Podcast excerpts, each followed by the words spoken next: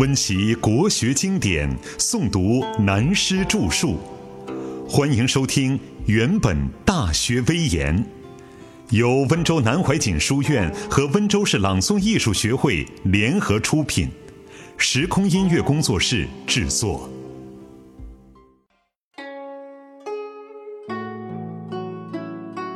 二十四，身心情志与物化。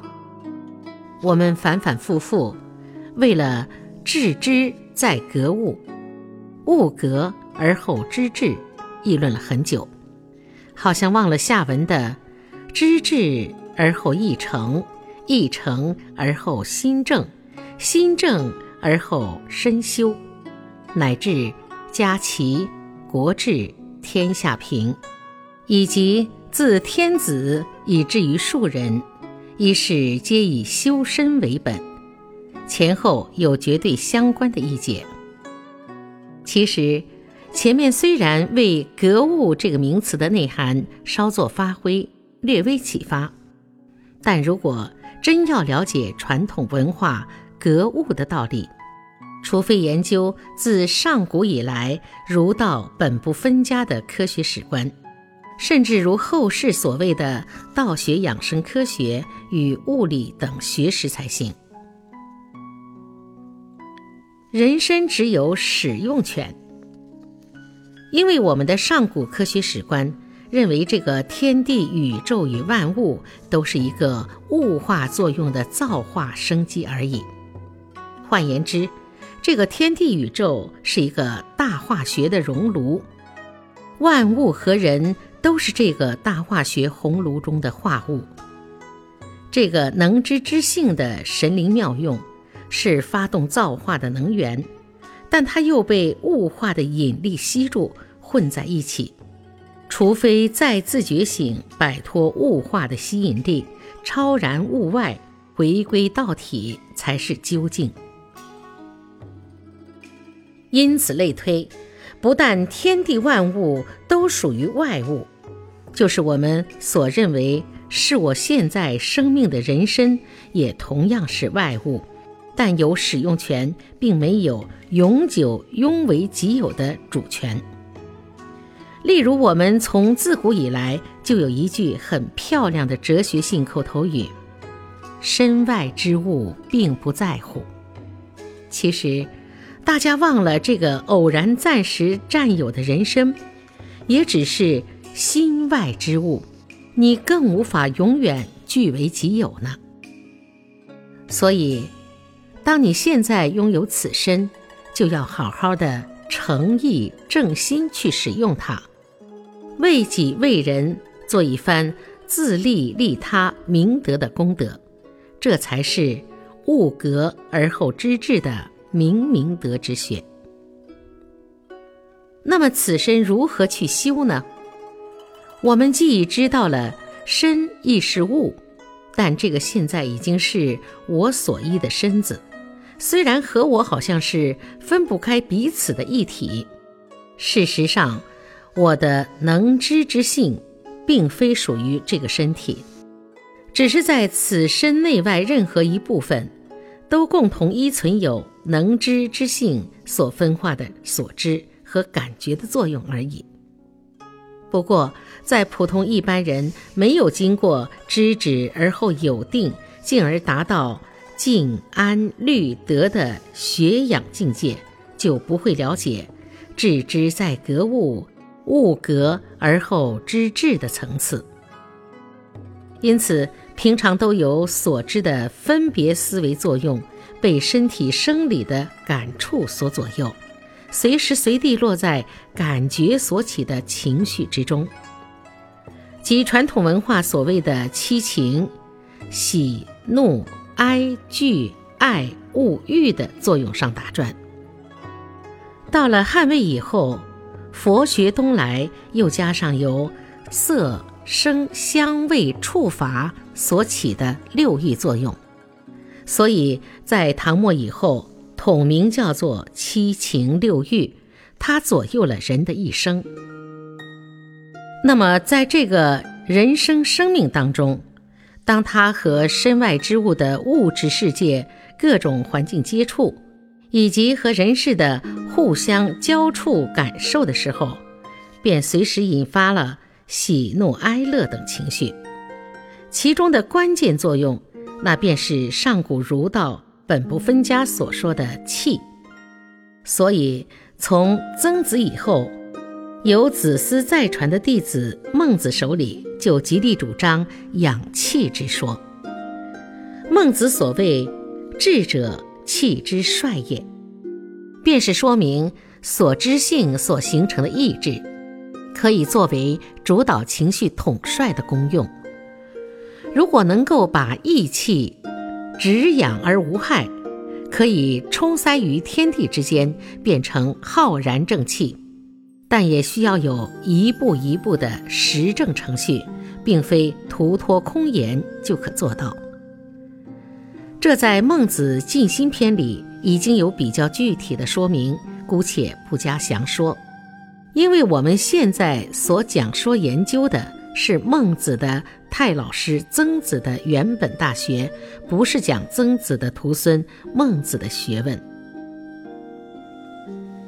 从《内经》看修身的内涵，如果再要探究修身内涵的学识，势必要借用道家养生之学的始祖，也就是中国医学的老祖宗《黄帝内经》，就可更为明白了。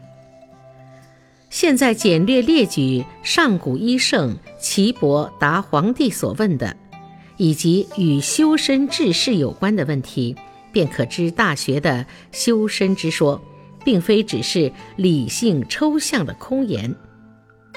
例如《内经》说：“东方生风，风生木，木生酸，酸生肝，肝生筋。”筋生心，其在天为玄，在人为道，在地为化。化生五味，道生智，玄生神，化生气。神在天为风，在藏为肝，其性为宣，其德为和，其用为动。其正为散，其志为怒，怒伤肝，悲胜怒。苦生心，心生血，其德为显，其用为燥，其正为明，其志为喜，喜伤心，恐胜喜。肝生脾，脾生肉。其德为儒，其用为化，其正为士，其志为思。思伤脾，怒胜思。心生肺，肺生皮毛，其德为清，其用为固，其正为静，其志为忧。忧伤肺，喜胜忧。咸生肾。肾生骨髓，其德为寒，其用为肃，其正为静，其志为恐。恐伤肾，思甚恐。心藏神，肺藏魄，肝藏魂，脾藏意，肾藏志。故曰：知之则强，不知则老。智者察同，愚者察异。愚者不足，智者有余。有余则耳目聪明，身体轻强。老者复壮，壮者益智。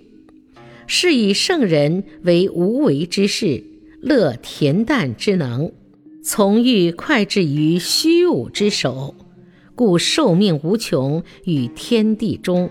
此圣人之至身也。现在我们对于所引用《黄帝内经》生化互克的理论，如果对于上古的传统科学没有基本知识，你读了会觉得很好笑，认为太玄了，也很矛盾，好像很不合于现代人的科学逻辑观点。其实，上古中国文化中的医学、天文、地理等学问，它的立论都从科学的哲学基本出发。所谓上古传统的科学的哲学，它是从心物一元、天人合一的立足点来发挥。因此，庄子而有“天地与我同生，万物与我为一”的名言。又如道家所说。人身是一小天地，换言之，大地万物乃是一个整体生命。如果你从这个认识去探讨、精密研究《内经》等学识，就可知道《内经》之学的内涵，并非只属于医药的范畴。我们为了研究讨论格物致知、物格之治，而到修身，所以。特别提到它引用了有关心物身心的理论的一小部分，而且简略浓缩。这也就是《易经》细传所指示的简易原则。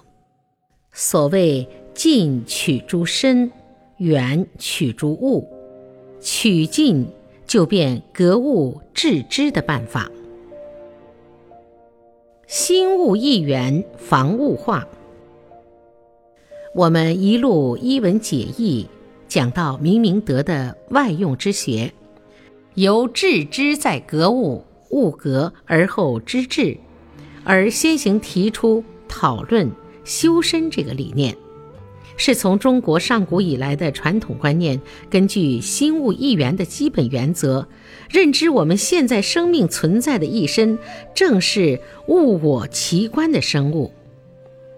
换言之，这个人身，也就是我们通常所说性命之命的主要部分，是属于生理的、物理的。而运用这个生命的另一主要功能，根据传统文化的命名，便叫做性，它是属于心理的、精神的。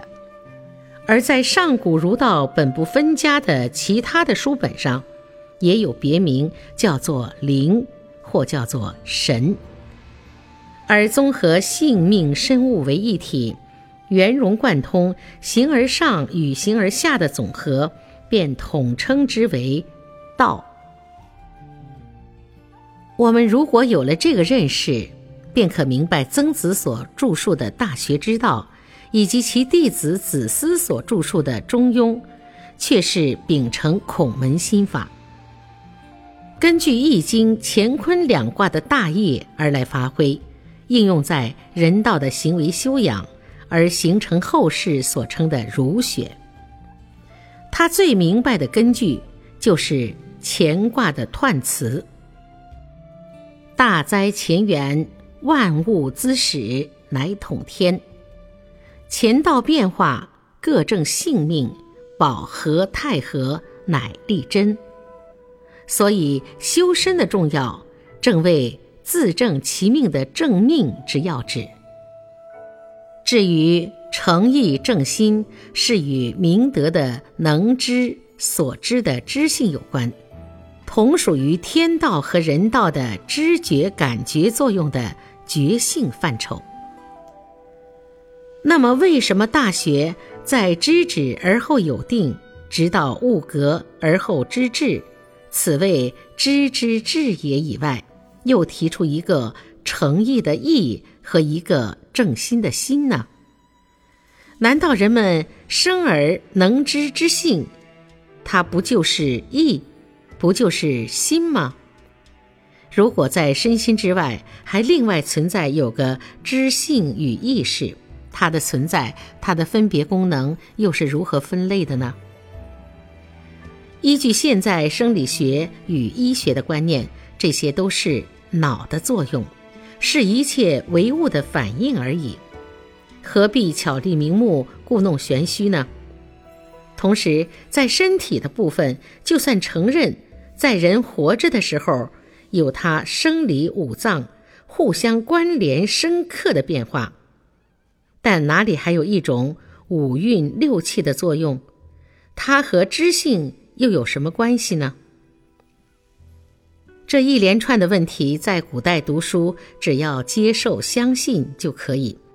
除了对文字文句做些考证改定之外，那是当然的毋庸疑义。但在现代就完全不同了。如果这些问题没有了解清楚，那对《大学》这本书只能视作传统的格言信条，有他自成一家之言的权威性价值而已。用来谈什么齐家治国平天下之学，恐怕是了不相干吧。